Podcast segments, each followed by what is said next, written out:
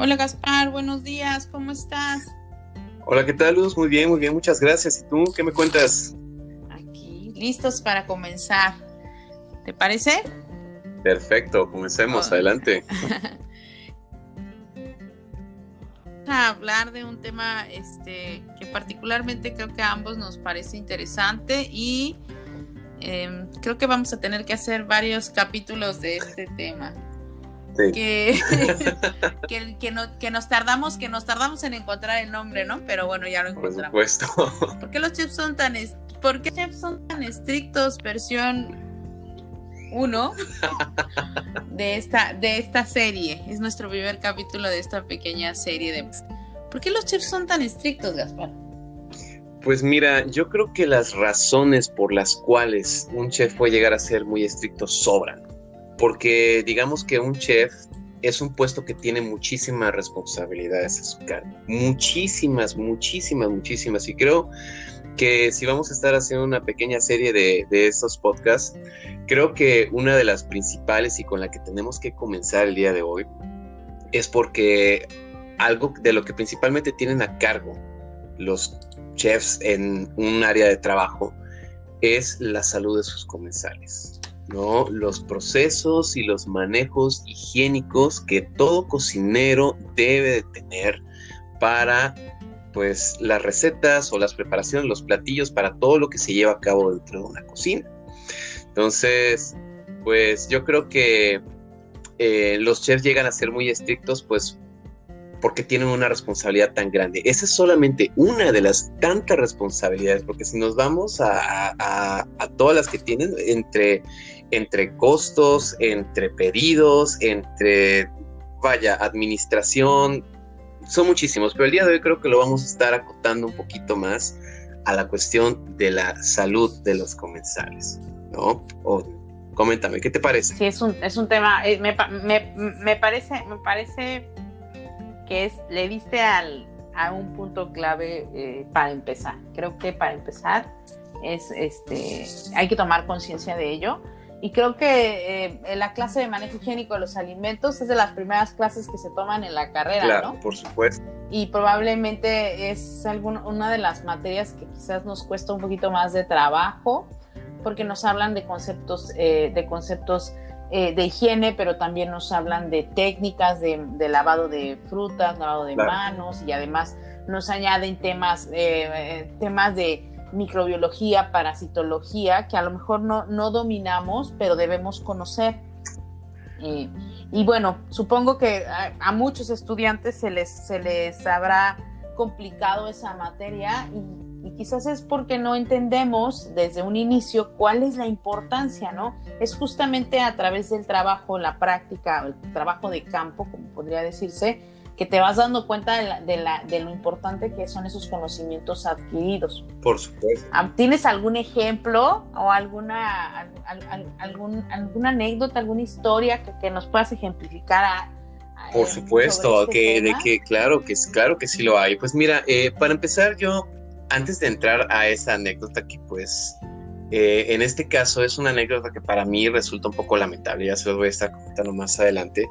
Eh, yo siempre he escuchado, porque pues yo tengo aproximadamente como nueve años de estar dando clases de gastronomía en una universidad de una preparatoria. Eh, he escuchado que cuando los alumnos, muchos de los alumnos egresan,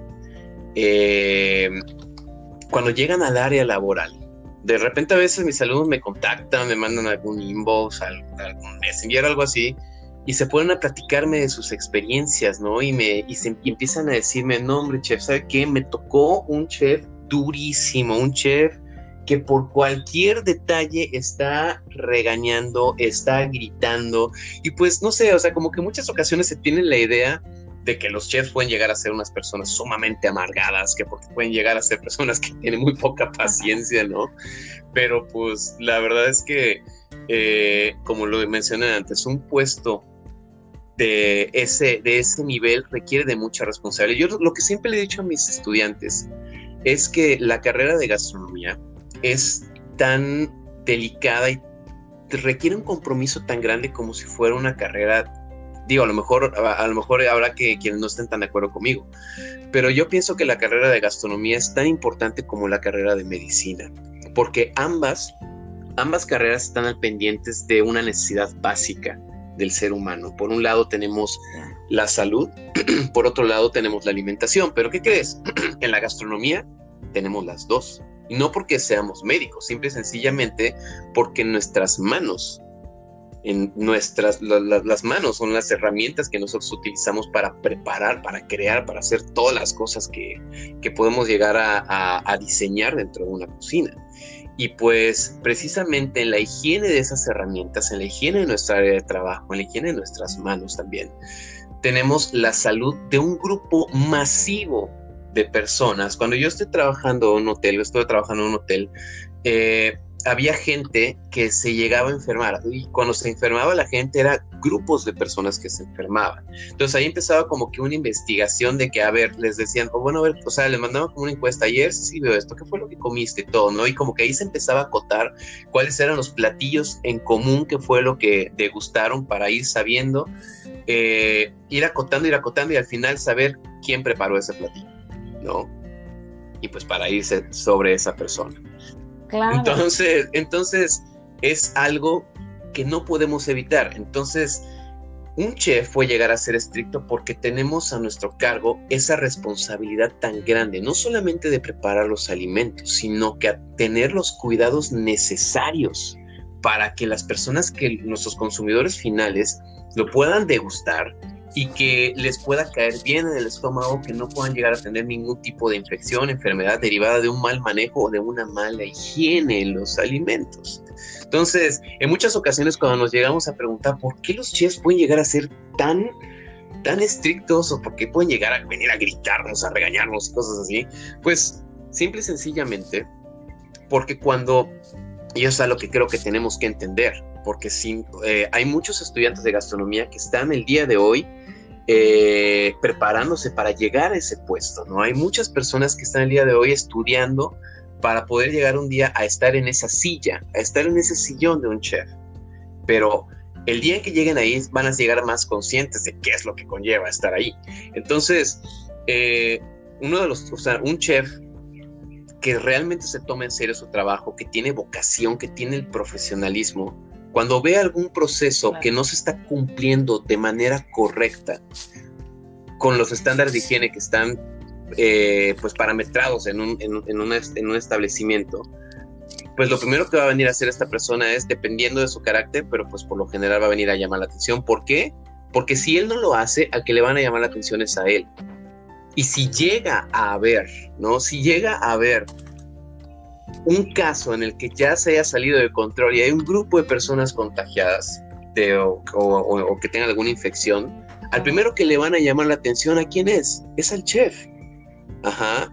El, el puesto del chef está en peligro. ¿Por qué? Porque pues a lo mejor si esto no es la primera vez que sucede, pues vaya, si esto con más razón ya ha pasado en, alguna vez anterior, el chef va a procurar que esto no vuelva a pasar. Y en muchas ocasiones, cuando nosotros como cocineros llegamos a ser descuidados, llegamos a ser despistados y todo y el chef lo nota, él evita un regaño, a lo mejor siendo muy exhaustivo con la explicación o a lo mejor llegando a los gritos si es que a lo mejor está en una hora pico, porque siempre en una cocina algo que va a, a estar constante es la camotiza, así se le llama de manera coloquial, ¿no? Entonces, si medio de la camotiza es un proceso que a lo mejor no hicimos bien o que a lo mejor no lo estamos llevando a cabo de manera correcta, no hicimos bien un lavado de manos, el chef detecta alguna contaminación cruzada, pues el chef va a venir y te lo va a decir, y a lo mejor no te lo va a decir de la manera más bonita que existe. ¿Por qué? Porque... Y sabes... Ajá, adelante, adelante. Y sabes, ahorita lo que estás diciendo es súper importante, eh, porque no solo se trata de que de, su trabajo o de su puesto de trabajo el que corre peligro o la salud de los clientes. Va, va también en, el entendido de que en las cocinas lo que se tiene es una cadena de producción. De tu trabajo muchas veces depende el trabajo de alguien más, ¿no? Siempre es una cadena, ¿no? La producción dentro de una cocina. Entonces, el, el chef no se puede permitir, no se puede dar el lujo de, de tener una cadena eh, sensible o que, o que se pueda romper, ¿no? Y justamente esos pequeños, grandes detalles que lo que realmente hace es el, chef ejecutivo, es la supervisión y corrección junto con el chef, probablemente, si hay un chef, es la supervisión y corrección de, de los procesos. En una cocina no se trata de, híjoles, tu documento quedó mal. Claro. Corrígelo. Claro. Es, estamos hablando de recursos que pueden acabar en la basura.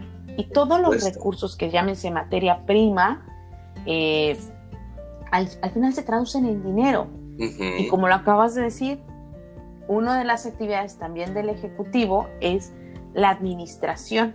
Claro. Y el control de los costos. Claro. Entonces, no solo es un tema, no es un, o sea, todo este tema que es importante en el, en el proceso de el manejo higiénico de los alimentos va ligado a la salud pero también al control de los costos, al control de la calidad. Por supuesto. Lleva muy, es súper importante entender que, em, que no tenemos oportunidad, si contaminas los alimentos, se contaminaron, o sea, no es, y sobre todo una preparación ya lista, contaminada, no puede, no tiene, muchas veces no tiene solución y acaba en la basura. Debe terminar, debe desecharse. Entonces no es algo que digas, híjoles, pero me tardé me tardé haciendo este reporte seis horas, pues sí, pero y lo puedo corregir, claro, pero hay cosas en la cocina que son inmediatas. una vez que terminas el proceso, se contamina, ya no se puede utilizar. Claro. Y bueno, no vamos a ahondar en el tipo de contaminación porque creo que eso, queda un poco más claro. Sí, claro. Ese es otro tema. Sí, ese es otro tema. ¿eh? La verdad es que da para otro podcast, como te digo, eso puede ser una serie. Entonces, mira, yo creo que, a veces las razones sobran. Y mira, te voy a platicar de una experiencia que yo tuve. Que bueno, que no, no fue exactamente para conmigo, pero yo la viví y yo siento que no es una experiencia muy agradable. en cuestión de la, de la higiene, ¿no? De los alimentos. Y pues eh, en alguna ocasión cuando yo estuve trabajando en un hotel, cuando ya estaba fungiendo como un encargado de, de pastelería, pues eh, junto con el chef pastelero teníamos a cargo no solamente la cuestión de, o sea, el proceso productivo, sino también el proceso administrativo, ¿no? Entonces, creo que no es nada nuevo y, a lo mejor algunos estudiantes que ya estén trabajando actualmente, creo que ya estarán, eh, ya estarán a lo mejor acostumbrados, a lo mejor ya tendrán como alguna experiencia cuando llegan las supervisiones, ¿no? Ya sea el cristal, ya sea el distintivo H, ya sea este, cualquiera, cualquiera de las empresas que llegue a supervisar ¿no? los, los procesos de limpieza e higiene, siempre es un caos en la cocina. Pero muchas ocasiones lo que pasa es que ellos vienen y pues supervisan las áreas de las cámaras de refrigeración, las cámaras de congelación y también hacen algo, practican algo que se hace llamar la toma de muestras, ¿no? Entonces, ellos lo que hacen, y es algo que los, los, estudiantes de gastronomía que no han tenido ninguna experiencia en la hotelería, creo que es algo que, que, tienen que escuchar con mucha atención. La toma de muestras es cuando las personas encargadas de esas empresas, de, la supervisión de la, de la higiene, llegan eh, a la cocina de manera random, escogen a un trabajador y en el caso de lo que sucedió en este hotel, que te digo, no voy a mencionar hotel, no voy a mencionar nombre, simple y sencillamente voy a guardar eh, eh, la, este, la complicidad de todo esto. Eh, pues llegaron y le hicieron toma de muestras a un pastelero, ¿no? Y como fue la toma de muestras, que le dicen, a ver, permíteme tus manos. Y con un artefacto especial le hacen como que un cultivo debajo de las uñas, es decir, le raspan un poquito debajo de las uñas, ¿no? Y después esa muestra se la toman y se la llevan para analizar en algún, pues ahora sí, en un laboratorio. Entonces, en esa ocasión llegaron, hicieron esa toma de muestras y pues estas personas se fueron. Como a los tres días llega el chef pastelero, eh, me tocó estar en la mañana, cubriendo en la mañana y llegó en la tarde por los eventos que iban a ver. Y lo primero que me dicen, Gaspar, es que van a terminar corriendo a esta persona, pero no se lo podemos decir porque no le van a renovar el contrato. Y yo, ¿por qué? Porque en la toma de muestra que le hicieron le encontraron eh, residuos de E. coli, Para los que no saben, el E. coli es una bacteria que se encuentra en las heces fecales. Y no necesariamente se tiene que tener las heces fecales en las uñas, simple y sencillamente los, los, microbios, microorganismos, son microorganismos, son cosas que no se alcanzan a ver. A lo mejor no hubo un buen lavado de manos o cosas así, pero pues esta persona eh, llegaba, trabajaba y por cuestiones administrativas que a veces, lo, pues, ni modo, a veces las cosas también se tienen que hablar como son, ¿no? Eh, lo, que, lo que sucedió es que este chef me dijo, lo van a correr, ya me dijeron, pero no le podemos decir nada porque, ¿sabes qué? Nos va a dejar tirada la chamba, porque ya no va a dejar, va a dejar de venir y en lo que nosotros conseguimos a alguien, pues resta una semana para que esta persona ya no le vuelvan a renovar el contrato. Entonces, así de importante, así de pesado puede llegar a ser el no cumplir con estas... Eh, con este tipo de, de situaciones de higiene. ¿no? O sea, el, no cumplir con esta, con, los procesos de higiene que nosotros realmente tenemos que llevar para nuestro, para nuestro trabajo profesional, puede incurrir a eso, que al final de cuentas uno pueda llegar a perder hasta el puesto de trabajo. En el caso de este pastelero, fue algo complicado porque este pastelero luego se ponía a platicar conmigo y a mí me decía, no, mira, es que con lo que me van a pagar voy a hacer esto, voy a comprar lo otro y así, así, o sea, cosas que él quería hacer para su casa y yo en mi mente decía, no manches, o sea, no, no, no te puedo decir lo que va a pasar porque ya no órdenes, cosas que ya no va a estar aquí. O sea, para mí fue algo complicado. Pero también para mí fue algo que me marcó a decir, ¿sabes qué? Es importante que nos tomemos en serio esto de la, de la higiene. Es importante porque al final de cuentas va a repercutir muchísimas, en muchísimas cosas, en tu trabajo, en tu economía. Y pues bueno, si esto si esto llega, o sea, a lo mejor eso se detectó a tiempo, ¿no? A esta persona, a lo mejor que tenía poca higiene, pues la empresa precisamente lo dio de baja porque no quieren que por una persona que no cuida su higiene, que no cuida la forma de trabajar, vaya a haber un contagio masivo que vaya a dañar la integridad de los comensales. ¿no? Entonces... Y ahí llegas a un punto, ahí llegas a un punto bien importante. ¿Cómo eh, cómo no se trata solo de la higiene en el trabajo, sino como tu higiene personal. Sea, cómo desde tu persona eh, puedes afectar eh, tu propia labor. Claro. ¿no? Tu propio desarrollo o desempeño en, un, en tu profesión. Claro.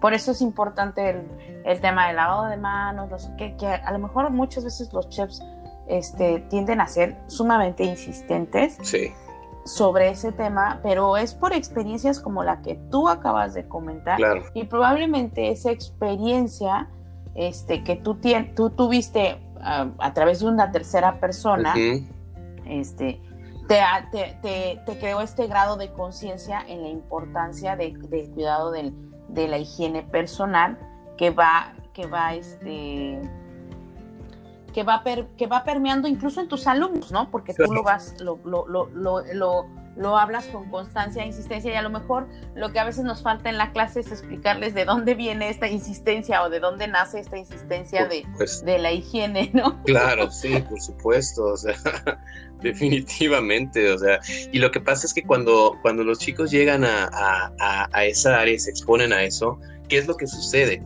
A veces por la falta de experiencia profesional, porque bueno, pues se puede llegar a tener las prácticas en la cocina, ¿no? A veces cuando estamos en una clase, nosotros como chef podemos llegar a ver esos, esos, este, ese tipo de, de, acciones, ¿no? Ese tipo de, pues a lo mejor descuidos, si le podemos llamar así. Y pues a veces nosotros podemos llegar a ser enérgicos al momento de decirlo, ¿no? A lo mejor se nos puede llegar así como que una alzada de tono, decir, no, o sea, ¿cómo puedes estar haciendo eso, no? Pero wow, eso no se compara con lo que un chef va a decir cuando estamos trabajando en un hotel, o sea, porque aquí lo más que puedes perder en una escuela es una calificación. Ajá. Ahí en un trabajo eso se puede traducir en demandas por, por o sea, por, por, por algún tipo, por algún comensal. Ajá.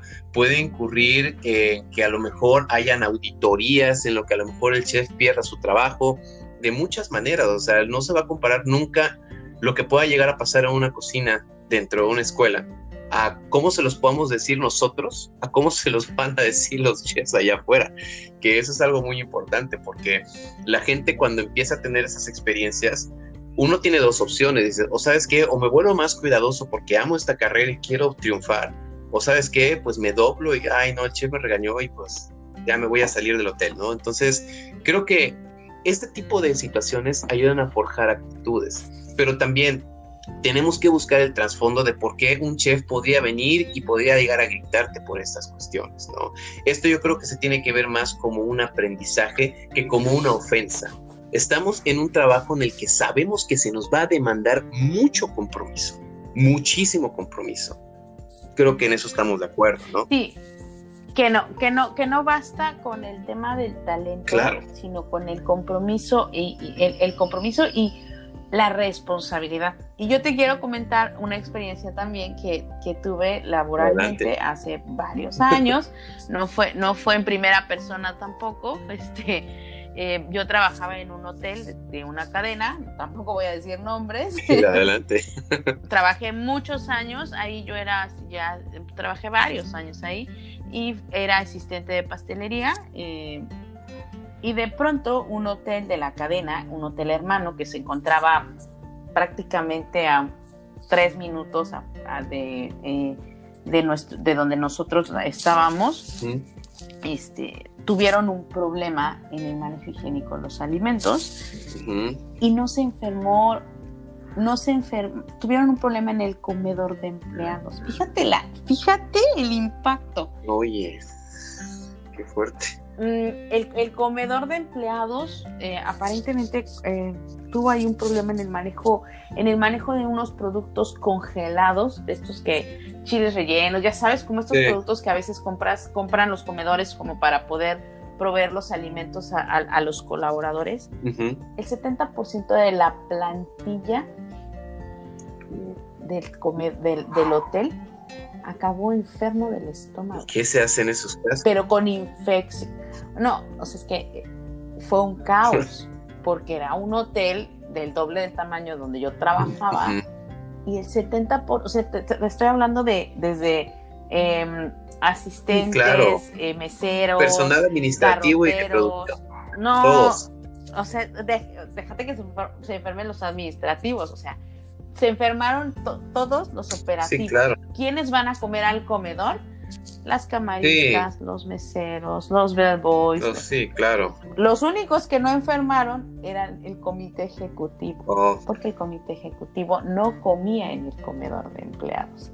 Fíjate cómo es súper importante que, un, que incluso el gerente de un lugar coma en su propio comedor para conocer la calidad de verdad, acabó gente muy, muy enferma. Fueron como una semana con gente que, aparte, si ya venía como con, a lo mejor estaba enfermo del estómago, esto acabó de darle al traste en su estómago y este y hubo gente hasta hospitalizada. Fue un, fue un caos, porque obviamente comenzaron a pedir apoyo. Y al primer hotel al que le pidieron apoyo era donde yo trabajaba. Pero no sabíamos en ese instante qué era lo que los había enfermado. Entonces a todos nos entró el pánico porque nos dijeron, oye, después de tu jornada necesitamos que vayas y apoyes tres horas al otro hotel. Y yo, no. No, hombre. No, porque yo no sé, no sé que los enfermó. O sea, me estás mandando a querer porque no eran los primeros dos días, entonces no sabía, porque de un día para otro todo, imagínate que de un día para otro te quedes impersonal en un hotel que tienes aproximadamente 400, 500 huéspedes diarios, no tienes personal para atenderlos. No, fue una locura. Y obviamente hubo un impacto, fue un problema de manejo, del manejo desde el almacén del producto, el recibimiento de este producto por parte del área del comedor que lo aceptó con fecha caducada, o sea, muchos detalles claro. que, aparte mermaron económicamente al hotel porque hubo que atender muchos enfermos, porque se tuvieron que pagar, eh, se tuvieron que conseguir gente de fuera, pagar horas extras, muchas cosas que, afectaron realmente la operación completa. Claro. Ahora imagínate. Estamos hablando, fíjate, fíjate el comedor de empleados, o sea, tú dices, ay, que se enferme el colaborador, no, es que si te enferma el colaborador, ¿cómo operas un negocio de este tipo? Claro, claro. Entonces no se trata, no se trata de que tú seas el gran chef, o sea, hasta el chef del comedor, claro. que de verdad que el comedor, mi respeto, el chef mayor que está en esa área, tiene una gran responsabilidad sobre, los, sobre la, la operación de una empresa. Y estamos hablando de, de, un hotel. Ahora imagínate un comedor de empleados estilo... De un hospital. Vancomer. no, Vancomer. Imagínate un, un Vancomer, ¿no? del corporativo Vancomer, que son realmente comedores industriales. Claro. Que realmente son comedores industriales, Palacio de Hierro, de estas empresas bastante grandes que los comedores sí tienen equipos equipos mayores y que trabajas y que trabajan este eh, en volumen el cuidado que deben tener para poder proveer los alimentos. Entonces no hay manera porque también pienso yo pienso bueno el que trabaja en el hotel pues dice sí el, el cliente va y se siente y pide la comida y tiene tiempo está de vacaciones. Pero en un comedor de empleados el, el, el, que va a comer tiene 30 minutos para comer. Entonces tú tienes que servirle la comida bien, rica, y, e higiénica. Por supuesto. no importa, no importa en qué, en qué tipo de cocina estés laborando. el, tema de higiene es vital. A lo mejor dices, ay, yo no voy a hacer, yo no voy a trabajar en un hotel. Ok, no trabajes en un hotel. Voy a emprender. Ok. Es lo mismo. No puedes, o sea, si tú vendes un pastel a un cliente y te piden un pastel de 100 personas para una boda, ¿cuántas veces no hemos escuchado en noticias de se intoxicaron los 100 invitados de la boda? ¿Por qué? Porque el pastel estaba... Sí, porque, el, tres leches estaba rancio, ¿no? El jarabe ya estaba... Estaba rancio. Entonces, la y entonces matas tu negocio. O sea, además, en ese instante matas tu negocio. ¿Por qué? Porque lo que tiene el chef emprendedor, lo único que tiene es su credibilidad. Sí, por supuesto. ¿No? Es, es, es, es, es lo que te lo que te va a acompañar. Entonces, no importa si estás en un gran hotel o en un restaurante chiquito o seas un emprendedor. La, el tema de la higiene va a ser vital y tú, y a lo mejor dices, ay, yo no me, yo no le, yo solito en mi, en mi emprendimiento soy yo, ¿a quién le voy a gritar? A veces hasta a ti mismo te tienes que cuadrar, o sea, no, te estás haciendo mal estás haciendo mal las cosas. Las cosas no se hacen así. Claro. Tienes que lavar, enjuagar, desinfectar. O sea, todos esos procesos van creando, y, y lo digo también como emprendedora, la confianza en tu cliente. Pues sí, Entonces, no, puede, no te puedes saltar ese proceso porque tu cliente ya confía en ti, confía en tu producto. Claro y tú lo último que vas a querer es perder un cliente que te ha costado, porque los emprendedores van ganando cliente por cliente, uno a la vez. Claro. Sobre todo cuando se trata de alimentos, ¿no? Pues te compran, prueban, si les gusta te vuelven a comprar. Te recomiendan. los, los, mis respetos a todos los que emprenden en la gastronomía, es muy lentamente que logras crecer, porque aparte ahora hay mucha competencia. Claro de muy buena calidad. Entonces tienes que ser cuidadoso con ese tema que no es un plus. Tú no estás dando un, valor agregado a la tener higiene en tus alimentos. Claro. Es parte de tu ética profesional. Y volvemos al tema de los chefs gritan porque claro. Ahora, su ética es parte de la ética también. Claro, ahora Luz, con todo eso que estás platicando ahorita, o sea, lo que pasó en el comedor de empleados de ese hotel, porque vaya, si nos podemos hablar de eso, a veces los comedores de empleados, los chefs encargados de los comedores, a veces producen más que los que están en un buffet, porque tienen que alimentar, no sé, 800, 900 personas en un día, es brutal la cantidad de... Y desayuno, comida y cena, ¿no? Entonces, que le llegue al chef una noticia de esas. ¿Sabes qué? El 70% del, de los colaboradores del hotel se enfermaron, fueron a comer, se enfermaron del estómago.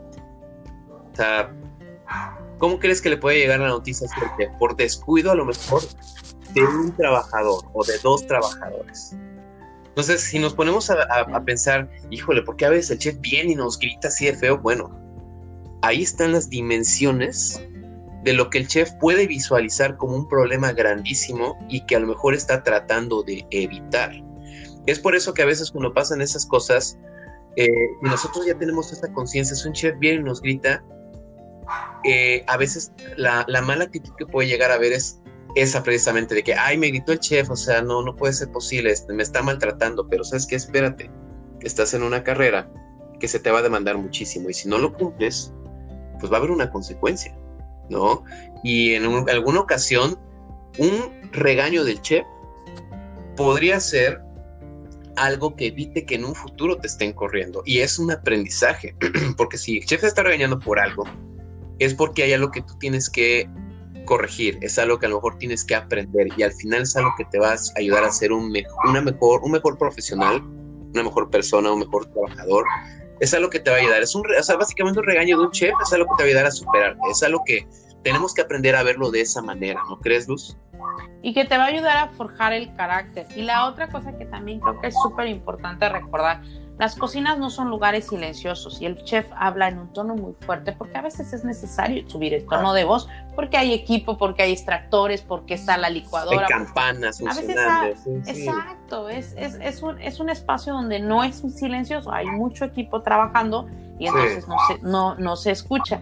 Y la otra es que muchas veces el regaño de una persona funciona para el resto de la plantilla. ¿Qué quiere decir? Con, con, que tú escuches que a Juan le llamaron la atención por su pésima técnica de lavado de manos, en ese instante agarras y te lavas las manos y vas y lo practicas porque sabes qué va a pasar el chef. Yo tenía así un chef ejecutivo que, o sea, él, es mi chef, o sea, hasta la fecha, y si no tengo miedo de decir su nombre, la verdad es que es mi chef, este, Miguel Cortázar. Este, él ahora es chef corporativo de Grupo Anderson. Él estuvo, lo conocí, todas, en el Sensatori. Todos ¿Sí? Ah, ¿lo conociste? claro, por supuesto. Mira. Excelente persona. Yo, también trabajé con él. Trabajé con él en Sensatori y trabajé con él en La Bonita. Sí. Es un tipazo, pero aparte él todos los días en donde trabajaba yo con él, donde comencé a trabajar con él, yo ya sabía que entraba por la puerta de la pastelería a las 8 con 15. o sea, no había falla. 8 con 15 abría la puerta de la pastelería y empezaba a abrir refrigeradores y a revisar fechas de caducidad. A ver, todo lo que no. Entonces, obvio, yo llegaba súper, mucho más temprano que él, llegaba a 6 y media de la mañana. Y hacía ese proceso antes de tiempo. A ver, para revisar que el chico de la, chico de la noche del área no hubiera dejado nada sin vitafil, que todo esté fechado, que todo. ¿Por qué? Porque también aprendes, del regaño aprendes, o sea, la idea es que aprendas. O sea, si te tropezaste con esa piedra, ya te tropezaste, levántate y evítala de nuevo. ¿Cómo lo vas a evitar? Corrigiendo lo que se te está señalando. Claro. No, no, no como, no concentrado en el regaño, sino en por qué me regañaron, o sea, por qué me llamaron la atención. Porque al final no es un regaño como de que el, chef sea tu papá, es un llamado de atención, porque al final de cuentas, a ti se te contrata para hacer un trabajo tú dices que sabes hacer, ¿conoces manejo higiénico de los alimentos? Sí, ah, ok, se te contrata. No lo sabes hacer, se te va a llamar la, se te va a llamar la atención una, dos, tres, se te va a corregir, se te va a dar un curso de capacitación, se te va a volver a enseñar, se te va a redireccionar.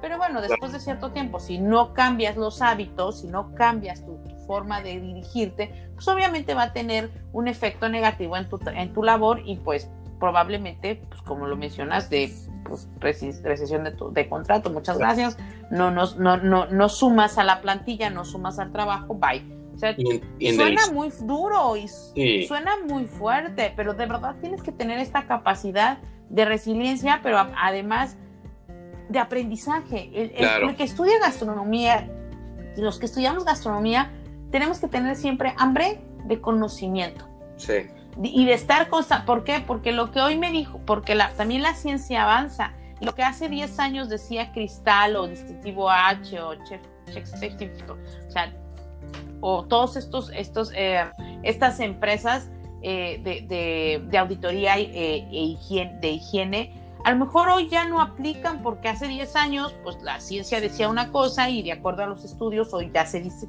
ya cambiaron algunos, algunos temas de temperatura. Mm, lo más maravilloso de la ciencia es esa, que es, no, es, no es algo inamovible, está en constante evolución porque los científicos todo el tiempo están este, investigando y entonces a lo mejor antes usaba solo yodo o sales, o sales de, de amonio para desinfectar o cloro y a lo mejor ahorita ya hay otros, otras sustancias que se están utilizando y hay que estar al, al, día con esos temas de cuántas partes por millón, porque es importante. Lo que decías hace rato, cada vez que una cada vez que llega una auditoría de higiene para aquellos que trabajan en las que trabajan en las pastelerías o quieren ser pasteleros, si hay una auditoría de higiene, es un hecho que van a tomar muestras de la pastelería.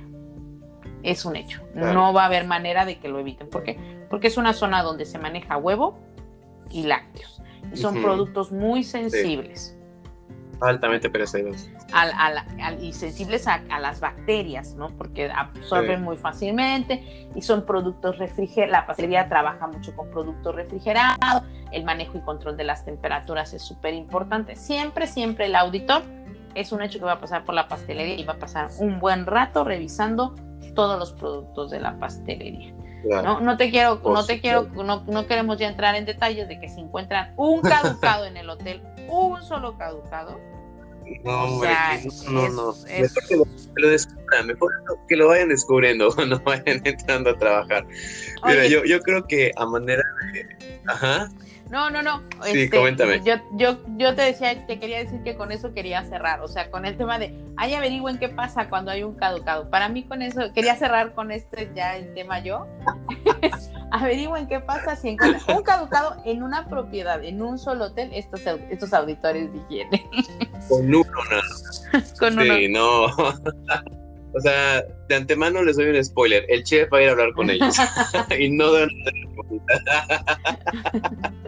y pues mira, este, pues yo creo que para a manera de cerrar, ¿qué, o sea, ¿cuál es el objetivo de haber platicado de todo esto? Mira, yo creo que las circunstancias como se están dando ahorita, yo entiendo que estamos siendo docentes en una carrera en la que a lo mejor ahorita no hay tanta libertad para ir a la escuela a hacer una práctica de cocina y pues nosotros siempre tenemos, podemos tener la, la opción de estar en dos tipos, ¿no? O sea, podemos tener la cocina como, que muy tradicional y nos podemos ir a la cocina como que un poco más profesional.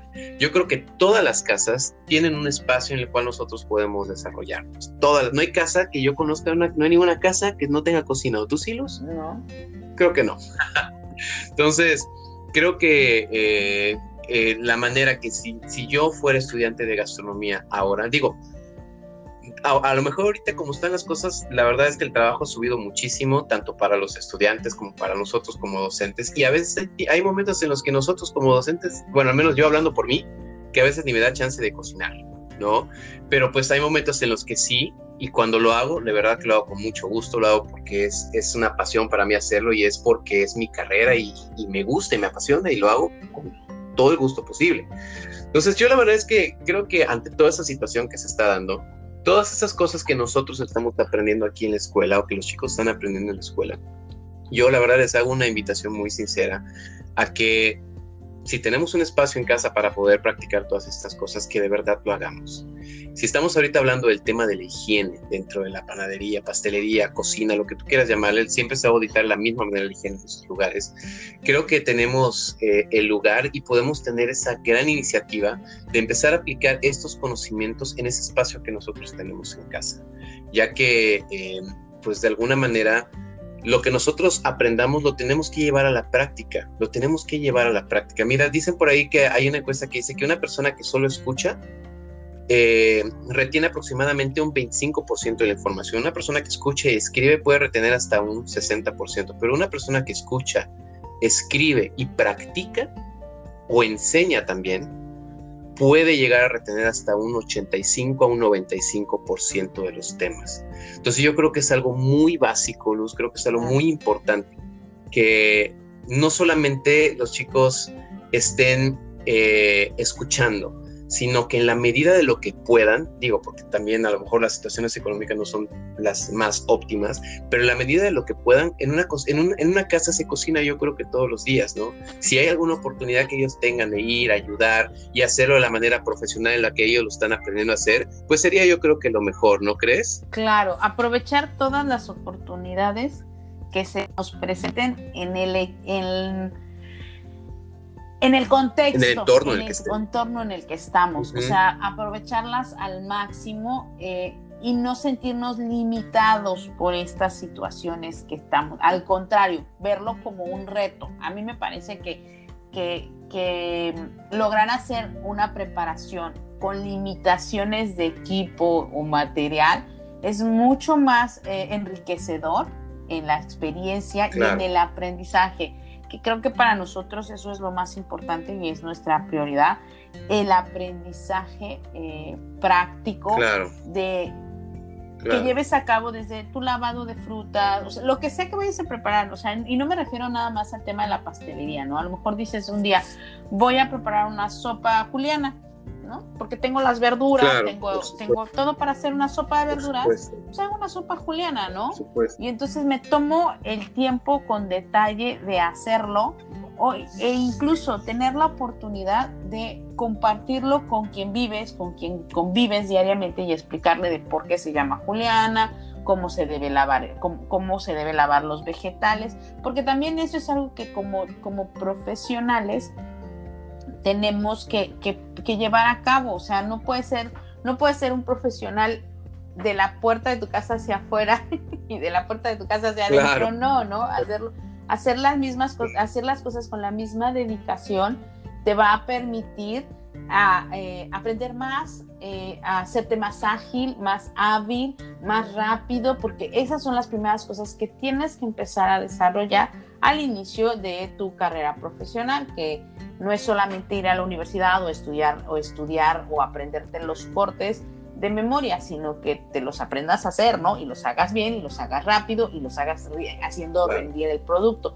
Aunado a eso y que tiene que ver con el tema que estamos viendo hoy, pues primero sepas cómo se deben lavar, cómo se deben desinfectar, cómo se deben conservar, que le, te va a permitir también mejorar la economía en tu casa, ¿no? Porque mientras más cuides ese producto, te digo, todo puede permear en nuestras vidas personales, el, que tú puedas lavar, enjuagar, desinfectar, dejar secar, eh, almacenar en tu refrigerador con orden y cuidado, le va a dar más tiempo de vida al producto.